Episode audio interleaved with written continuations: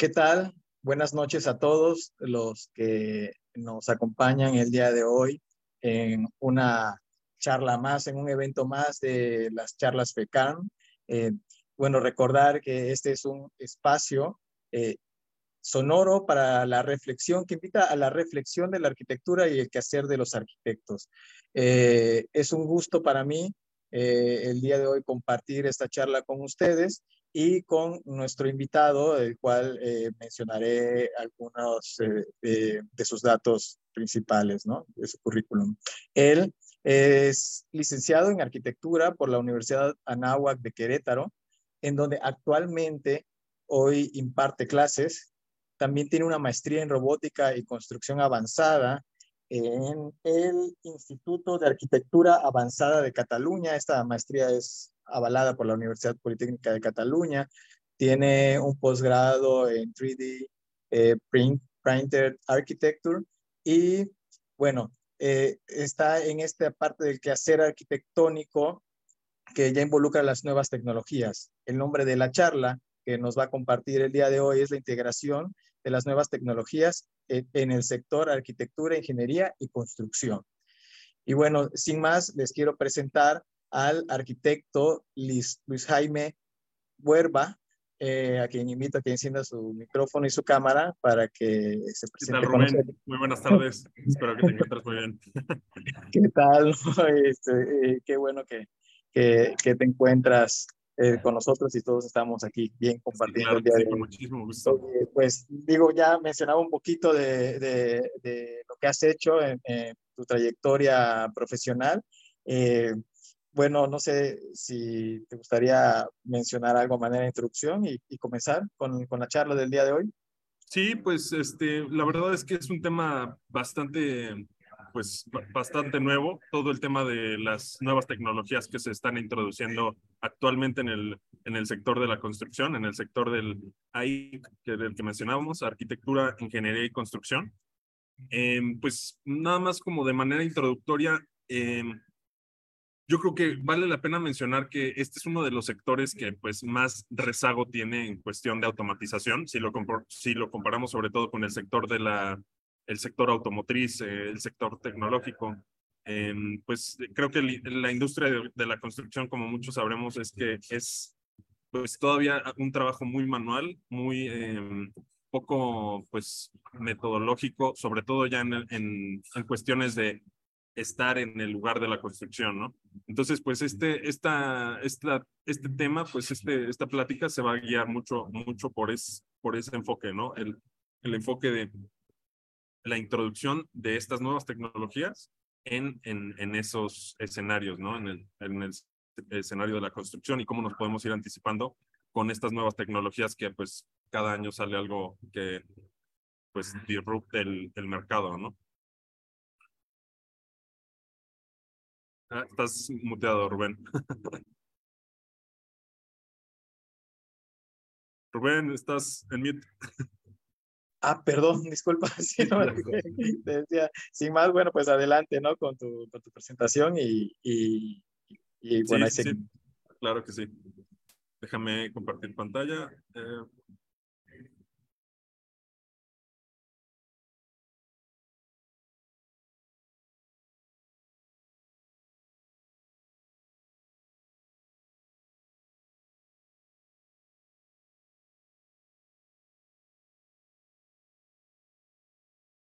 Eh, pues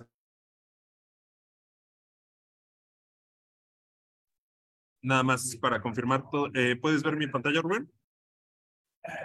Sí, adelante, adelante, sí, sin problema. Este, bueno, pues me gustaría comenzar esta plática eh, presentando un poco del trabajo que hicimos en, en, el Instituto de Arquitectura Avanzada. En, en la maestría, mi, mi máster es este, en robótica y construcción avanzada.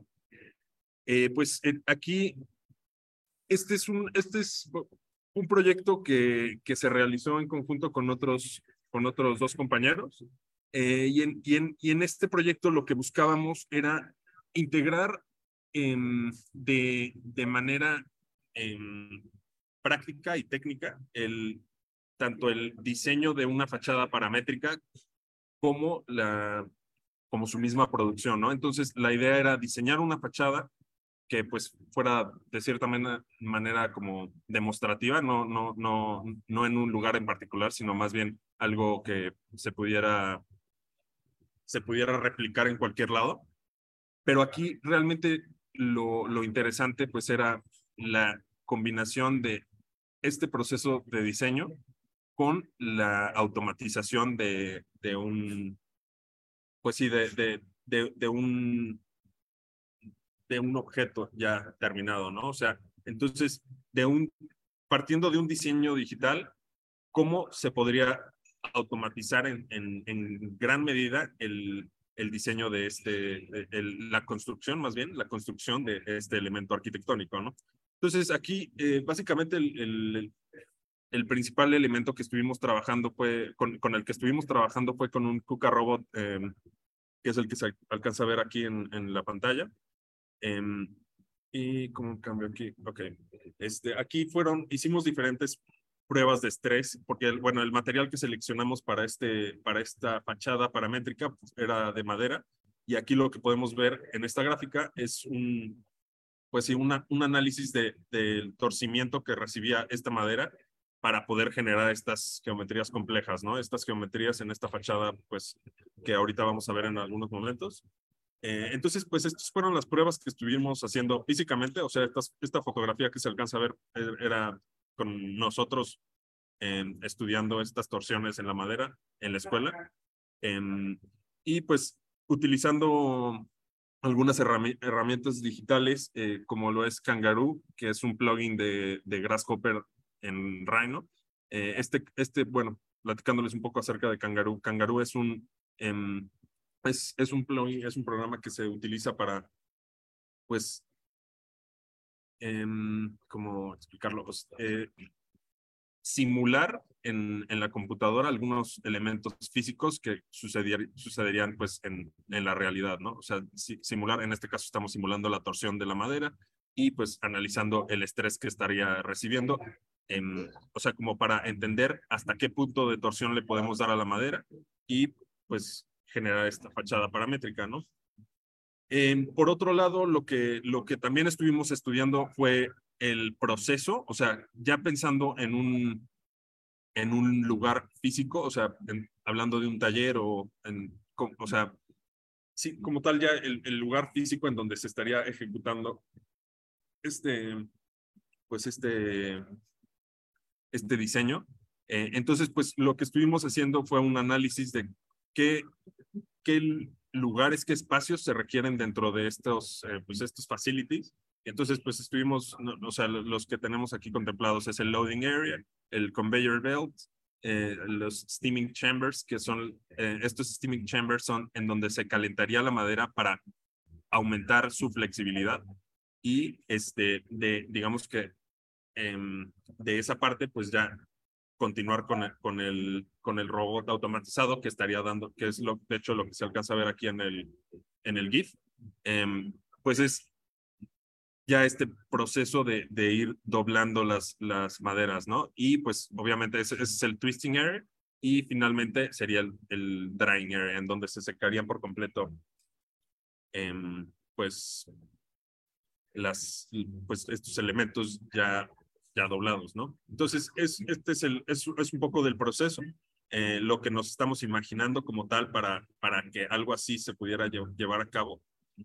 Eh, entonces, pues, pues si, si, si, se fijan, pues el objetivo pues, sería automatizarlo en su mayor parte, cuando, pero pues en realidad, a final de cuentas, sí, sí seguiría existiendo pues este factor humano que, que requeriría pues el movimiento de materiales, este, o sea, muchos elementos que no se pueden automatizar tan fácilmente, eh, se tendrían que seguir contemplando para, pues, para el personal que estaría trabajando en, esta, en, estas, en este espacio, ¿no?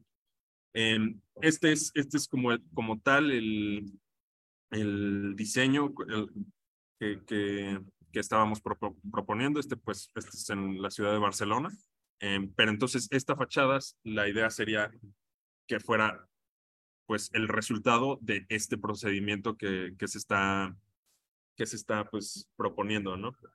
Em, no sé si hasta aquí tengan algún comentario, Rubén, em, o alguna duda eh, también. No, no, adelante, ahorita comento, vas bien.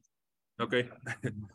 Entonces, este, pues bueno, de, de aquí me saltaría directamente a la parte de, eh, pues, lo que actualmente em, estamos realizando. O sea, yo ahorita mi, mi, experiencia personal de, pues, de, de, de trabajo. Em, entonces, es de aquí me, paso a, bueno, no, antes de eso, eh, me gustaría hablar también acerca de lo que hicimos en, mi, en posgrado, que aquí ya es un tema, o sea, sigue, seguimos hablando de la tecnología, pero es una tecnología en particular bastante diferente a lo que estuvimos trabajando en la maestría. Y aquí es la implementación de elementos arquitectónicos diseñados eh, para imprimir en 3D entonces aquí más bien ya nos estaríamos enfocando en la impresión en 3D como tecnología y en particular el programa que ofrecen en IAC, que es el 3D Printed Architecture, em, es, o sea, eh, bueno, me imagino que estarán familiarizados con, con la impresión en 3D en el sector de la construcción, pero con concreto, ¿no? Entonces, lo que en el IAC están intentando en generar pues es esta conciencia de, de, que el concreto sigue siendo uno de los principales factores de contaminación a nivel global. El, el, concreto es el, el que genera pues alrededor de un 8% de las contaminaciones del sector AIC, eh, que es bueno del sector de la construcción. Eh, entonces aquí la propuesta de, de este programa es eh, pues utilizar en lugar de, de, un, de un concreto pues contaminante, es más bien utilizar elementos locales. Eh, en este caso se está trabajando con la arcilla como tal, que pues la arcilla es un, es un elemento que lleva utilizándose, les podría decir que milenios en la construcción, y bien implementado, pues es, es, es algo que te puede durar miles de años, ¿no? Este, obviamente, pues contemplando algunos factores externos como es la humedad o, o pues pues sí, o sea, tratando de evitarlos, esos, esos elementos, eh, creo que es, es, un, es un producto que, que está muy interesante. Entonces, en, para este proyecto en particular, comenzamos pues, eh, viendo referencias, a hacer, eh, pues, de, pues, lo, lo que estábamos proponiendo aquí principalmente era un elemento como de celosía, un elemento que pudiera, que permitiera el paso de la luz, o sea, como para generar Em, pues un elemento arquitectónico traslúcido, porque pues cuando estamos hablando de, de, de, tierra, pues principalmente lo que se te viene a, la mente es, es, pues la falta de vanos, ¿no? La falta de, de, capacidad del material que tiene para generar un claro. Eh, entonces, en, en, este, en este proyecto, lo que nos interesó a, a mí y a mi equipo fue eh, pues ese, ese, ese factor que pues que a final de cuentas pues es algo crucial en la arquitectura, ¿no? El, el, el vano como tal, pues la ventana, la, eso, eso es lo que le da vida a una construcción, ¿no? El, poder con, conectar el interior con el exterior. Entonces, aquí lo que empezamos a hacer fue, pues primero tomando referencias, algunas de Luis Barragán, algunas de la, de la arquitectura iraní, tanto la contemporánea como, como la antigua. Eh, entonces, pues aquí empezamos a estudiar esos vanos y nos dimos cuenta que tenemos, pues tenemos vanos que nos sirven para generar una, una pues, un sentimiento, como lo hace Luis Barragán, en, hacia el interior, ¿no? Entonces ahí él, él juega con la luz para, para generar un, un pues sí, una, una armonía interior. Otros que, por ejemplo, la arquitectura iraní eh, antigua, eh, estos al, estar en, lugares muy áridos, muy secos, este, esta arquitectura lo que genera a través de esos pequeños poros que tiene es la aceleración del viento. Entonces, pues eso genera que corra al interior pues más fácilmente el viento y, se, y se refresque un poco más, ¿no? Y bueno, la arquitectura contemporánea iraní creo que es lo, básicamente la tomamos porque pues creo que son las mejores referencias de, de trabajo con arcilla que hay actualmente a nivel global. Eh, y bueno, pasando un poco a la, a a parte interior de estos diagramas, pues este, eh, aquí estos diagramas nos, nos presentan como la metodología de, diseño que, utilizamos, porque pues al final de cuentas para, para la, la, la, metodología que se utiliza para la impresión en 3D es muy diferente a la que se utiliza actual, actualmente en el sector de la construcción. Porque en, en la metodología 3D, eh, como trabajas con un material que es líquido en, en, el momento de aplicación, pero que eventualmente la idea es que pues, se seque y que se convierta en un material resistente, lo que se busca son eh, aumentar la mayor cantidad de curvas posibles para que eso le dé sección al cuerpo ya seco y que, o sea, entonces, si se fijan aquí, no sé si, si alcanzan a ver mi mouse, pero eh, aquí lo que se busca es generar la mayor cantidad de tangencias posibles este, y, de, y que eso este, nos permita en el momento de la, de la impresión, pues hacerlo imprimible y que en, en ese momento, pues tenga, tenga cuerpo, ¿no? O sea, que no colapse, porque imagínense el material fresco en una línea completamente recta, eh, pues no le da nada de cuerpo y a las tres, tres, cuatro capas, si fuera completamente recto, pues no, no, o sea, el, el material colapsaría por sí mismo, ¿no? Eh, similar a lo que aquí tenemos, pues al, algunos ejemplos de, de, cómo, de cómo, pues eso, esas afectaciones, pues eventualmente, ya que estás en la décima, en la novena capa, pues ya, es, imposible poder trabajar el material de manera correcta, ¿no? Este, entonces, pues sí, ese, es un, platicando un poco acerca de la metodología de, la impresión en 3D con la arcilla, ¿no? Eh, esto, esto, pues fueron algunos estudios digitales que fuimos generando. Eh, pues aquí, a través de la fotografía, pues también íbamos estudiando como la privacidad de algunos, de algunos lados, de, la apertura de algunos otros, este, y pues como estas geometrías había algunas que eran más imprimibles y otras menos, ¿no?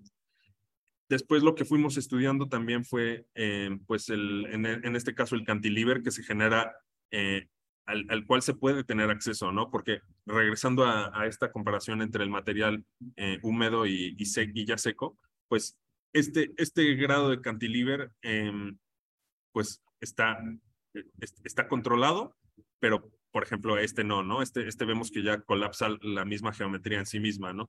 Entonces, pues también fuimos analizando qué, qué tipo de, de elementos podemos colocar y, y, cuáles son las limitantes de nuestro material, ¿no? Para pues poder entenderlo y poder generar una geometría compleja que tenga la mayor cantidad de aperturas y, pero que se siga sosteniendo a sí mismo, ¿no?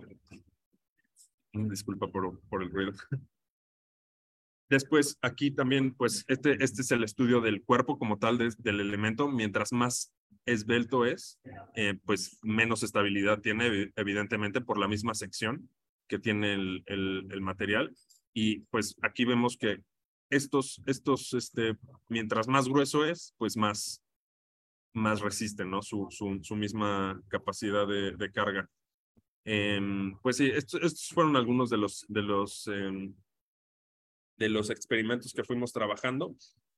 Me, me hizo falta, este, este es el, el prototipo ya finalizado. Eh, este es a pequeña escala, o sea, este prototipo tiene alrededor de 20, 20 25 centímetros de altura, pero ya eh, en, o sea, como proyecto final, lo que también realizamos fue un prototipo a, la, a gran escala, o bueno, a media escala.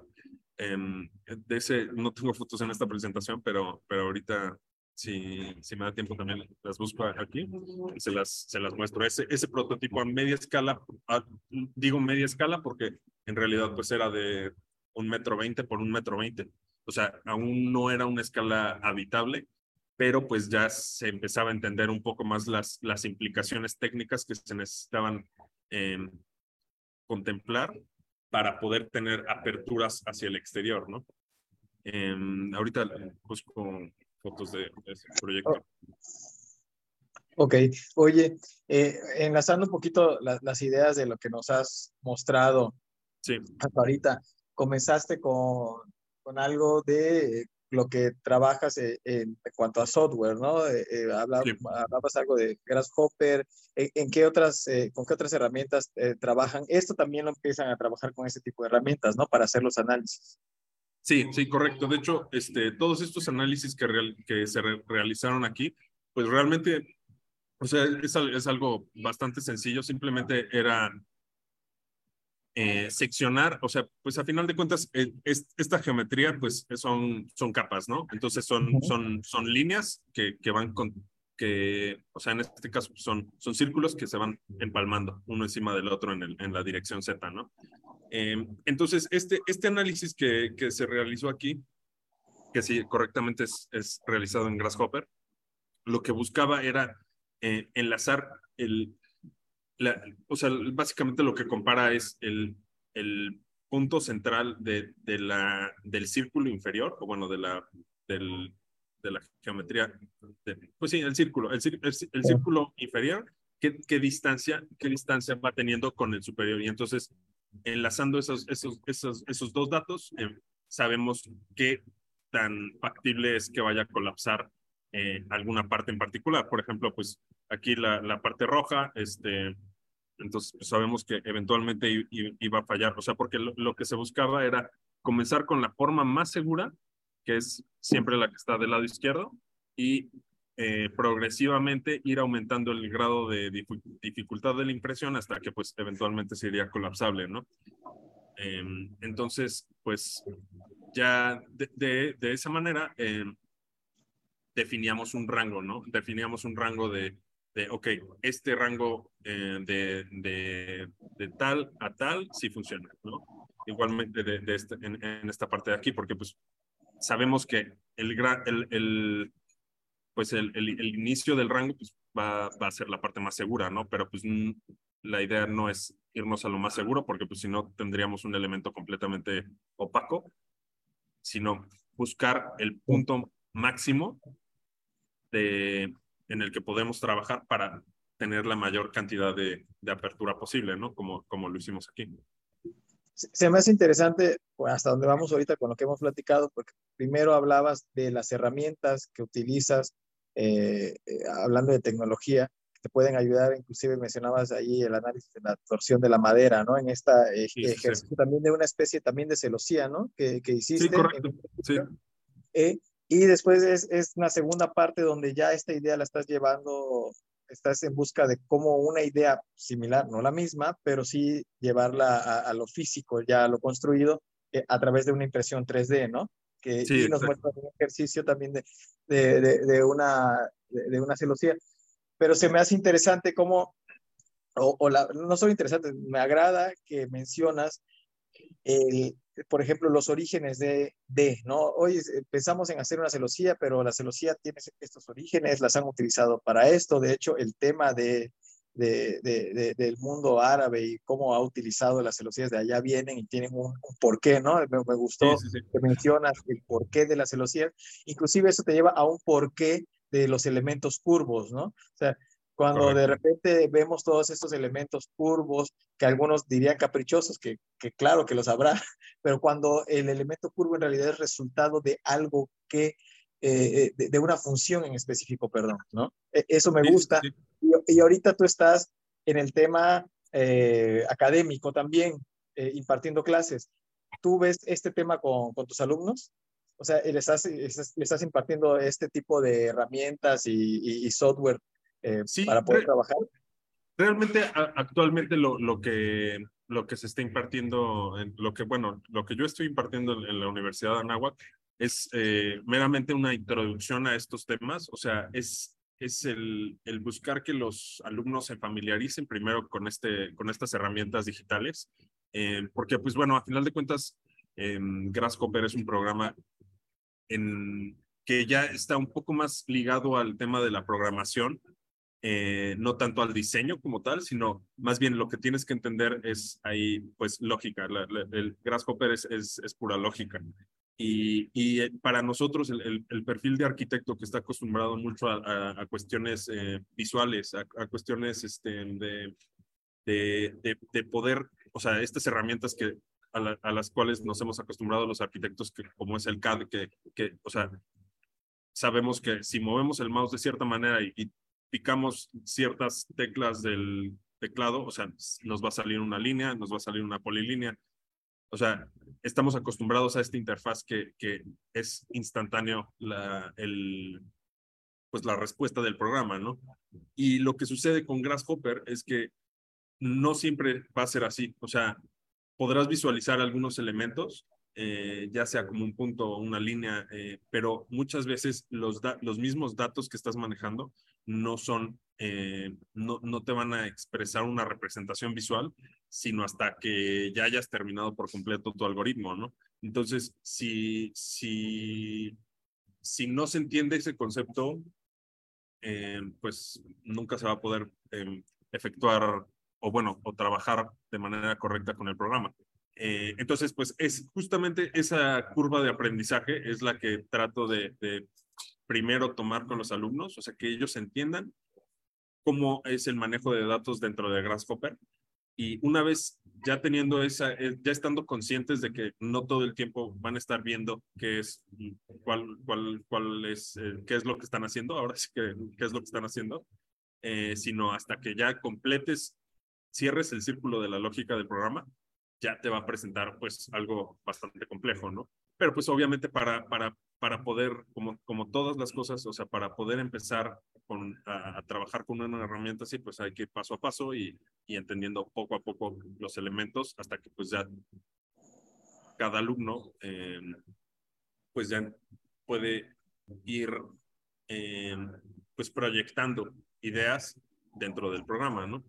Eh, e, eso es lo que actualmente estamos haciendo en la Universidad de Anáhuac en, en la clase de modelos de arquitectura responsiva. no, eh, que está súper bien y lo que dijiste, eh, porque muchas de estas herramientas me ha tocado el caso de conocer a gente que lo que está, ya está buscando un resultado, algunas veces de algo, cuando la bondad de la herramienta es otra, ¿no? es, Más, es más un análisis en, donde eh, sí, sí, sí se da un, resultado que tiene una potencia visual muy fuerte, claro que sí, eh, hay que aceptarlo, pero eh, lo curioso es que no estás buscando eso, ¿no? Si no estás buscando otras cosas, ¿no? Y además tiene que ver con el tema de, de la programación de algoritmos. Es un tema delicado, creo que todo este tema de eh, de, algoritmos, hablar de Grasshopper ya utilizándolo bien, pasa lo mismo creo que con el tema Revit y tema BIM en, México, porque hay muchas personas que te venden el tema, pero te lo, te lo, creo que te lo explican mal y no te explica que hay un fondo en las cosas, ¿no? O sea, no es, no es una herramienta, voy a decir tal vez una tontería, no es una herramienta para hacer eh, Grasshopper fachadas bonitas o que tengan movimiento, ¿no? Va más allá de eso. Sí, sí, sí, exacto. Y, esa es, una, de las bondades de Grasshopper, ¿no? O sea, al, al, ser una, al, ser un, o sea, porque la verdad es que yo estoy un poco peleado eh, con todos los eh, programas BIM como tal. Eh, creo que son, o sea, de cierta manera muy limitativos acerca de, pues, de las capacidades reales que tiene la arquitectura, ¿no? O sea, al tener ya todos los todos los elementos arquitectónicos en una carpeta de barandales, de puertas, de lo. Entonces, ah, siento que muchas veces lo que genera es, pues, simplemente potenciar un poco esta arquitectura genérica que existe, pues, mucha hoy en, diría que más del 80% en el mundo. Eh, entonces, pues, por, es, por eso mismo los, los BIMs, la verdad es que no son algo que, que sea yo, yo fan. Eh, creo que es, es, sí, limita bastante. En comparación, Grasshopper lo que hace es simplemente, o sea, es, es la otra cara de la moneda, ¿no? O sea, es lo que, lo que Grasshopper te, te permite es diseñar realmente cualquier cosa mientras domines las variables eh, y tengas un objetivo en mente, ¿no? Eh, entonces, pues es, es, es algo que a, mí, a mí se me hace muy interesante de, de lo que es Grasshopper y no, y no nada más Grasshopper, también está la versión de AutoCAD de Dynamo. Eh, hay muchos programas que están, que están utilizando esta misma interfaz para llegar pues al nicho de mercado que son los arquitectos y diseñadores, ¿no? Sí, eh, fíjate que e, e, es un tema eh, polémico, ¿no? El, tema de, de, las nuevas, y creo que voy a utilizar la palabra que a veces no, no, no dice la gente, las nuevas herramientas tecnológicas que hay eh, eh, eh, en, el, en, arquitectura, porque olvidamos que son herramientas, ¿no? hay algo que dijiste, por ejemplo, en el Grasshopper, y, también creo yo que aplica para, hasta para el, el, el, Revit o el BIM. que tengas claro a dónde quieres llegar, porque el chiste no es que la herramienta te lleve a un lugar. Eh, yo sé que es, eh, que es complejo, pero, pero sí entiendo esa parte cuando eh, ya después la gente encuentra, ah, pues tengo una, una, una, una, biblioteca de cosas que puedo poner. Entonces ya no soy el arquitecto que diseña, sino soy el arquitecto que escoge. Sí, sí, sí. Ahí, ahí, la pregunta es quién domina quién, ¿no? O sea, quién domina la herramienta al arquitecto o el, arquitecto, el arquitecto a la herramienta como tal. Eh, que creo que muchas veces es lo que sucede. Eh, que, que, es un tema, bueno, y estando en academia, es importante, creo, eh, compartirlo a, a, los, a, los, alumnos, a las nuevas generaciones, ¿no? Sí, creo sí, que es un tema de controversia. Necesitan entender, e, es de los, de los puntos importantes que creo que hay que, hay que entender en la carrera de arquitectura, ¿no? Sí. sí estoy de acuerdo. Sí, e, e, es, yo, creo, yo creo que va por ahí. Entonces, se, se me hace súper interesante. ¿Y, y cómo, cómo, cómo, nos empezaste a platicar ese tema de, de, para qué este ejercicio iba a funcionar? ¿no? Hay muchos que que, no están pensando en eso, ¿no? Sí, sí, sí, sí, estoy de acuerdo. Este, Y bueno, si quieren, ya pasamos a la, a la tercera parte, que pues es un poco la experiencia profesional que tengo actualmente en el sector de la construcción. Este, y pues en, en, es en donde pues actualmente estamos intentando implementar estas nuevas tecnologías ya de manera, pues, ya de manera en el sector, ¿no? Este, actualmente estoy trabajando en una, en una empresa constructora que se llama Hasa Ingeniería. Ellos se dedican a, a, a, lo, a lo que son las, las estructuras de acero, eh, ya sea a nivel portuario, a, nivel a nivel industrial, eh, o sea, la verdad es que están atacando todos los sectores, educativo también, eh, minero, eh, hay, hay, muchos, muchos sectores, residencial vertical, y también comercial vertical. Este, en, en esta empresa, pues, eh, esta empresa ya es una empresa consolidada como tal. Eh, lo, lo que se está buscando aquí es la implementación de nuevas tecnologías para los prefabricados. Eh, o sea, es todos estos elementos eh, constructivos de acero, a final de cuentas, pues necesitan un, un, habilitado, ¿no? No es como que llega nada más el material a la obra y mágicamente se convierte en, pues, en estos elementos complejos, ¿no?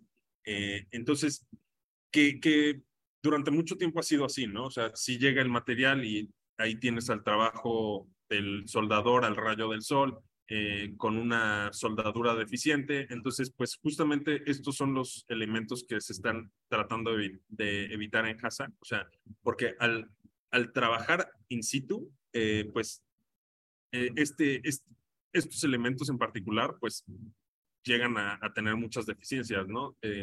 No, no tienes el control, el control de calidad adecuado, eh, no tienes, pues, sí, ni siquiera el control de en tiempos, ¿no? O sea, el, control en tiempos, pues, puede, puede ser muy, muy, variante, porque, por ejemplo, aquí en esta obra que tuvimos en el puerto de Veracruz, eh, pues, no sabes qué día te va a estar lloviendo o qué día va a estar soleado o qué día te va a estar cayendo un huracán, ¿no? Entonces, pues esos, esos controles que se tienen en el lugar son muy limitados, ¿no? Entonces, aquí la, la apuesta de Hasa es, eh, están, están desarrollando estas tecnologías y todos estos trabajos de habilitado en un, en un, en un, este, en, en las facilities que, ten, que tienen en Querétaro en, en particular. Este, entonces, ahí tienen alrededor de 5.000, 7.000 metros cuadrados de, de, de área industrial eh, ya bien habilitado para, o sea, ya, ya están definidos los procesos en, en, pues, los trabajos de los soldadores, los trabajos de los armadores, eh, el, los trabajos de pintura, y dentro de estos procesos se están implementando todos estos, eh, eh, pues, pues estos nuevos, estas nuevas met metodologías que se están desarrollando, este, que pues eh, tratan de, hacer los tiempos pues más, los tiempos de armado más rápidos, ¿no? Eh, tratando de evitar mucha carga de soldadura. Eh, por ejemplo, este es un sistema que se llama Vextros, que pues fue, está patentado y desarrollado por Hasa. Y lo que busca aquí es em, haciendo uso de pues la la conexión digital con el, con el, con las máquinas que se tienen en el taller, lo que se, lo que se busca hacer es un modelo digital eh, que va a ser básicamente como un gemelo digital de lo que se va a construir y a través de eso eh, se, se implementa pues pues todo un sistema de, de, barrenado, o sea, como, como ya todo está digitalizado, ya sabemos en dónde van los barrenos, ya sabemos dónde lleva soldadura. Entonces, de, de, de esa manera se, se, trabaja, se trabajan pues todos estos elementos complejos, todas estas conexiones, pero pues ahora sí que a nivel milimétrico, ¿no? O sea, no, no hay de que, no, no entra el factor humano ahí de, de ah, esto, este, este barreno me quedó a, a dos centímetros de donde debería de estar. Y entonces todos estos, todos estos procesos ayudan a que pues las construcciones en acero pues se vuelvan alrededor de, o sea, ya, ya implementando todos, tanto los cortes, o sea, como el barrenado automatizado. Eh, también se están implementando algunas tecnologías como el, como el corte de en pantógrafo con plasma. Eh, para todos, todos los, todo lo que se, se, se tiene de, de, manera digital se, se lleve, se ejecute a la perfección, ¿no? Eh, y entonces, eh, pues estos son, son algunos de los proyectos que se han trabajado. Eh, también adicionalmente son, eh, se, están desarrollando nuevas tecnologías para dis, disipadores sísmicos, que también es una tecno, tecnología patentada por HASA. Este, estos, estos ayudan a que la sección como tal de, de, las, de las traves y de las columnas que se ocupan sea mucho, mucho menor, eh, porque pues aquí son, son estos disipadores sísmicos se colocan en, pues en, en, en zonas muy puntuales, ¿no? En, la, en, las zonas más delicadas del proyecto y en el momento en el que llega a haber un, un, fallo, pues funcionan como una especie de fusible. Eh, de manera que es, estos disipadores lo que hacen es absorber el movimiento o el impacto de un sismo y pues simplemente se, se sustituyen si, si se llegan a dañar, ¿no? Pero sin la necesidad de, de llevarte un 20 o 30% más de, acero, ¿no? Eh, entonces, pues, pues sí, esa, esa es, ese es el trabajo que actualmente se está realizando en, en Has Ingeniería. Ah, ok, oye, eh, se, se, me hace interesante esto también, porque estás hablando de la planeación de un proyecto eh, al, al, detalle, ¿no? Sí, sí, sí, exactamente. Y entonces es la implementación de estas tecnologías, ¿no? La implementación de cómo eh, todo, todo el tema digital ya se, se, se, se está ejecutando de manera eh, exacta en, en, el, en, el, pues sí, en, en, los modelos físicos y cómo eso eh, pues se convierte, se, convierte, se convierte en eficiencias fuertes para el negocio, ¿no? O sea, a final de cuentas, pues esto lo que genera pues es menores costos, mayor calidad y pues mayor eh, eficiencia incluso, ¿no? Sí, me robaste la palabra, generas mayor eficiencia, ¿no? En todo, en la producción, porque digamos que Mm, eh, estás preconstruyendo de alguna manera saber muy específicamente cosas de, del proyecto, ¿no? Ya viéndolo como obra. Entonces, digo, está, está buenísimo finalmente.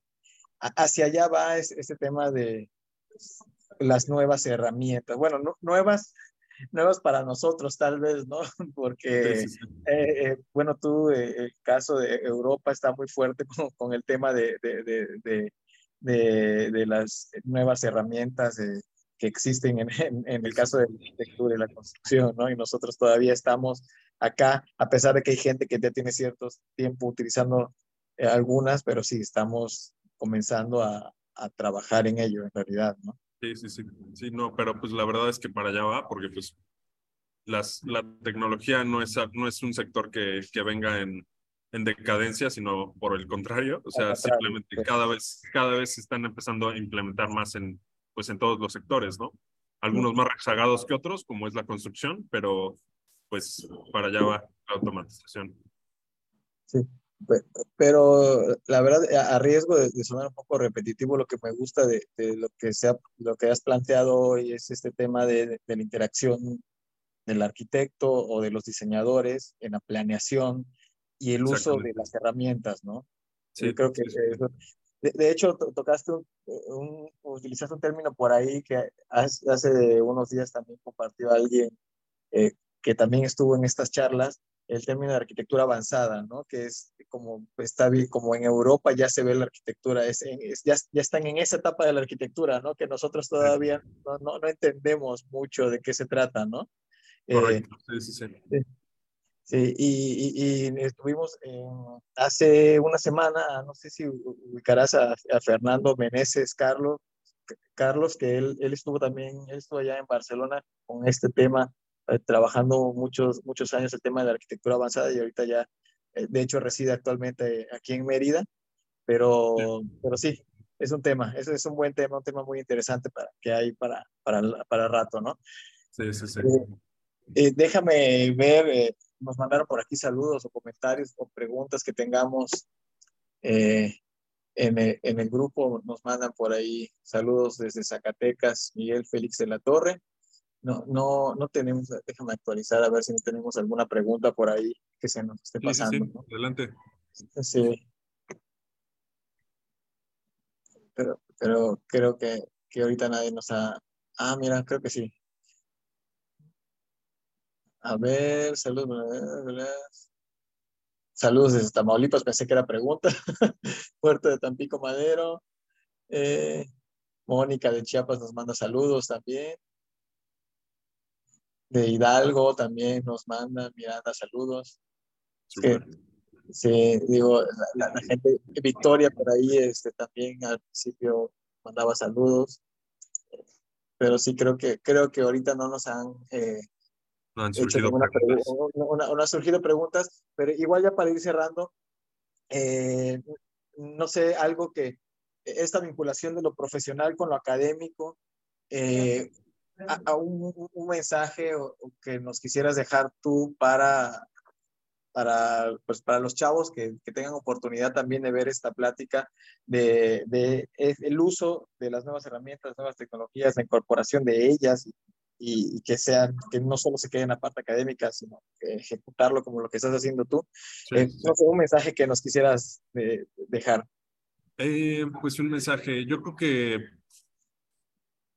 pues yo creo que sería más que nada, eh, o sea, creo que algo a lo que te ayuda mucho Grasshopper eh, en particular. O sea, no, mi mensaje no sería aprendan Grasshopper, pero algo que, algo que ayuda en general Grasshopper y todos los lenguajes de programación en general, que pues son la, ahora sí que son la cimentación de, de la tecnología hoy en día. Eh, cualquier lenguaje de programación, si lo, si lo dominas, pues vas a, vas a poder desarrollar tus ideas de manera muy tangible, ¿no? Pero pues más que nada, más, que nada lo que les podría decir sería que em, yo creo, bueno, a lo que iba con, con, que, con que Grasshopper, a lo que te ayuda es pues ayudar, te ayuda a, a pues desmenuzar un problema, o sea, te, te ayuda mucho a, a, a desmenuzar algo muy complejo en pasos muy pequeños, ¿no? Y en general eso, en, en, en general eso te, te, ayudan todos los lenguajes de programación. Entonces, eh, yo creo que si se aprende, o sea, si una persona aprende a programar, muy, o sea, te va a ayudar mucho a tener una claridad para solucionar problemas, ¿no? Entonces, pues mi recomendación sería esa, pues ahora sí que aprender a, a, a programar. Eso, eso, eso va a ser, un, va a ser una ayuda en, en el sector que sea, sea, sea, en el sector de la construcción, en el sector automotriz, de la tecnología, lo que sea. Creo que es, es esa sería mi recomendación. No, no, está, está buenísimo porque finalmente programar es solucionar un problema mediante pasos, es la parte más básica de la programación, ¿no? Sí, exactamente. Sí, entonces no, e, e, es, es, es también eh, mantener en un ejercicio constante de la resolución de, de problemas y aprender a resolverlos. Exactamente. Eh, sí, oye, pues muchas gracias por, por, por tu tiempo hoy y, y no, y por muchísimas gracias a ustedes por la invitación. Sí, por habernos compartido esta charla. Eh, Eh, la verdad, muy padre. Creo que es un tema que se está dando de manera constante ahorita, eh, curiosamente, en todas estas pláticas sin querer, en estas charlas PK, pero es, es un tema que, del que hay que enterarnos, ¿no? Y hay que difundirlo Y, hay que conocer para después emitir una opinión, ¿no? Sí, estoy de acuerdo, totalmente de acuerdo. Eh, muchas gracias a todos los que nos, nos acompañaron el día de hoy. Nos vemos la próxima semana en, en el espacio Charles Fecar, este espacio que invita a la reflexión de la arquitectura y del quehacer de los arquitectos. Muchas gracias por acompañarnos. Nos vemos la próxima.